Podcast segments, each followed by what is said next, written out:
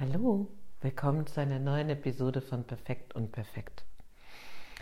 Heute habe ich Lust zu reden über ein ziemlich breites Feld, wie ich finde, und zwar über das Thema freie Zeit, freier Raum und Gedanken drumherum. Ich kam darauf aus verschiedenen Ecken zum einen habe ich mm, in der letzten Woche relativ viel mit Menschen zu tun gehabt, die entweder stark eingebunden sind in ihrer Arbeit, in ihrem Job, ähm, dann sowie erschöpft sind auch oft, wenn dann freie Räume entstehen. Und zum anderen habe ich viel Kontakt gehabt zu Menschen, die schon jenseits des Arbeitsalltages sind, also im sogenannten Rentenalter und oder denen das so wie nahe voraus ist. Und ich habe festgestellt, auch in mir selber, dass es ja so eine Tendenz gibt bei vielen Menschen zu sagen, oh, ich hätte gerne so viel mehr Zeit und überhaupt Zeit ist so kostbar und wenn ich mehr Zeit hätte, dann. Und ich hatte Gespräche, wo ich gemerkt habe, hm, das bedarf einer gründlicheren Betrachtung. Also angenommen dieses Beispiel, ich bin stark eingebunden, ich lebe in einer Phase, wo ich sehr viel sowie mm, im Funktionalmodus bin und ich, wenn die Freiräume entstehen, mm, bin ich vor allen Dingen erschöpft, wenn ich mal so wirklich ehrlich bin. Und das kann auch eine Erschöpfung sein, die schon von einer ganzen Weile hochtourig fahren herrührt. Und ich habe wahrgenommen, dass viele Menschen dann so wie enttäuscht sind, dass sie gar nicht so kraftvoll und lustvoll und unternehmungslustig und sowas alles sind. Und ich wollte hier mal wie so eine Lanze brechen, zu sagen, hey, ähm, freier Raum, freie Zeit bedeutet auch in aller Regel mich und meinen Körper besser spüren können, Dinge zulassen und zu merken, vielleicht, muss ja nicht, aber vielleicht, ich bin eigentlich auch erschöpft. Und dem vielleicht auch Raum zu geben. Hm, was habe ich noch beobachtet in dem Zusammenhang? Es gibt so eine Neigung, scheint es mir, sich so wie beschäftigt zu halten. Also hm, ich finde jetzt diese Phase, die ja schon länger andauert, jetzt mit Corona, ist eigentlich äh, eine, eine Riesenmöglichkeit, das so zu studieren.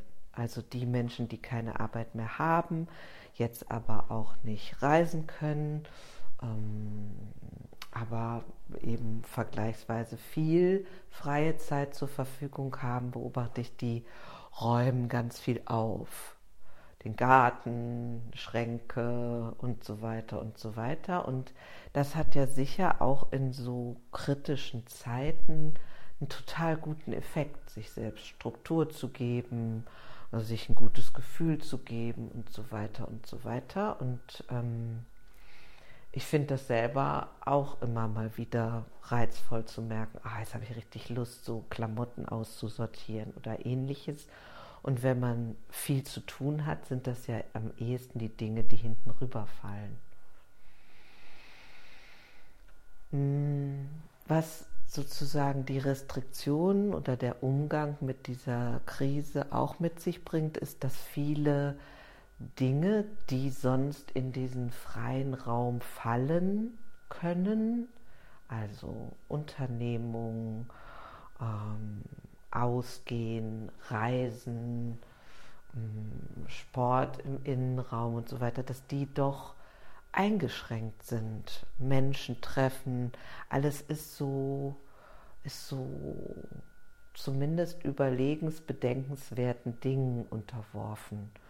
Und nach meiner Beobachtung führt es dazu, dass das mehr zu einer Eigenkonfrontation führt. Und ich glaube, das wird halt relativ wenig mh, mm, damit verbunden, mit dieser Idee von Freizeit, freie Zeit. Dann mache ich doch nur die Sachen, die mir gut tun, die mir ähm, ja, der Seele wohltun und so weiter. Und ich habe festgestellt, dass manche Menschen dann überrascht sind, dass sie sich gar nicht so gut fühlen manchmal, dass sie merken, oh, ich komme da auch mit Sachen in Kontakt, hm, da kommt eine Traurigkeit hoch oder eine Müdigkeit oder eine Ängstlichkeit oder so. Und ich wollte einfach sagen, das ist okay. also unsere Zeit ist sicherlich eine der schnelllebigsten, wenn man mal so eine Generation zurückguckt oder gar zwei, was die Menschen da in einer Woche, in einem Monat, in einem Jahr erlebt haben und wie das heute ist, das ist einfach wirklich viel schneller. Und die Frage ist, kommt eigentlich unser Wesen damit so zurecht? Ich will aber gar nicht nur so, das klingt jetzt so ein bisschen wie pessimistisch oder einschränkend, darum ging es mir eigentlich gar nicht, sondern nur so wie, ähm, wie so, eine, so einen Raum zu eröffnen, wo so eine Liebevolligkeit eingeladen ist, zu sagen, hey, wenn freie Räume auftauchen oder du gar in Zeiten mit mehr Freiraum schaust oder anvisierst, mehr freien Raum zu erleben, kann es sein, dass du nicht weißt, was da aufkommt, was dir da begegnet und so weiter. Und gleichzeitig liegt darin natürlich eine wahnsinnig riesengroße Einladung ähm, zu sagen, ja, ich kann das gar nicht wissen. Ich kann das natürlich so ein bisschen planen, ich kann mich auch durchtakten. Ich kann auch quasi alle Kriterien, die ich sonst habe, ähm, mir einen großen Plan, eine To-Do-Liste zu machen und so kann ich weitermachen. Aber eigentlich, worauf ich heute hinaus will, ist quasi diese Räume als Gelegenheiten zu betrachten und sowie mal hinzulauschen, was will da eigentlich etwas in dir? Will etwas in dir mehr Ruhe? Will etwas in dir mehr spielen? Will etwas in dir kreativ sein, Neues erkunden, eine Ausdrucksform finden oder so? Ist das nur eine Vorstellung oder ist das tatsächlich wie ein innerer Wunsch? Mm. Und greift da etwas, was diese wie freie Raumstrukturierung schon wieder so wie stressig macht und auch so wie kontrollierbar machen will. Und ich habe, glaube ich, auch an anderer Stelle hier schon mal über diese Art von Kreativität gesprochen, die ich für wahnsinnig mh, mm, wirkungsvoll halte, nämlich eben nicht zu denken, ah, wenn ich erst den richtigen Atelierraum habe oder wenn erst mein Schreibtisch ganz frei ist oder wenn ich pensioniert bin oder oder also so eine wenn dann Verkoppelung ist häufig, glaube ich, ganz vertrackt oft. Und insofern dient, merke ich jetzt so beim Sprechen diese Episode vor allen Dingen dazu zu sagen, hey, ähm, schau doch mal, wie du so wie tanzen magst in deinen freien Zeiten, deinen freien Räumen. Und das Wichtigste ist, glaube ich, dass du schaust, bin ich da liebevoll mit mir oder wirken da wieder Stressmechanismen im Sinne von, ah, jetzt hast du doch so viel Zeit, jetzt müsstest du doch das und das und überhaupt müsstest du dich so und so fühlen oder jetzt könntest du doch endlich mal Sport machen oder oder und zu wissen, äh, nee, unter Umständen ist das nicht so.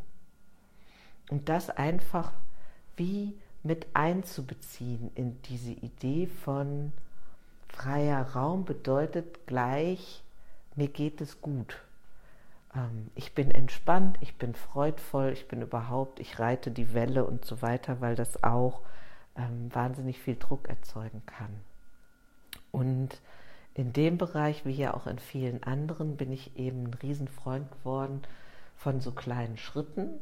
Also auch nicht immer so dieses Riesenbild zu malen an die Wand oder so ein Himalaya-Gebirge oder so, sondern wirklich zu sagen, hey, ähm, wozu, wozu zieht es mich jetzt gerade? Und kann ich mir das erlauben? Und zu merken, da gibt es vielleicht Widerstände. Und dann einen Moment mit den Widerständen sein. Und dann zu sagen, ja, aber ich gebe den Widerständen jetzt nicht komplett nach. Mm, ich, ich, ich will ja wirklich, ich will mich experimentell ausprobieren. Also so wie hole ich mal Papier und Stifte und ich versuche mich einfach mal. Und zu sagen, ich, ich probiere das einfach mal. Ich probiere mal aus, was mir gut tut. Jetzt und hier und heute. Ja, so vielleicht so ein kleiner Spannungsbogen, ein Spielfeld oder so zum dich damit beschäftigen, zum vielleicht auch widersprechen, vielleicht zu sagen, so ein Quatsch oder was auch immer du darüber denkst. Ich wünsche dir jedenfalls, egal wo auch immer du bist, einen wunderschönen Tag und sag bis zum nächsten Mal. Tschüss.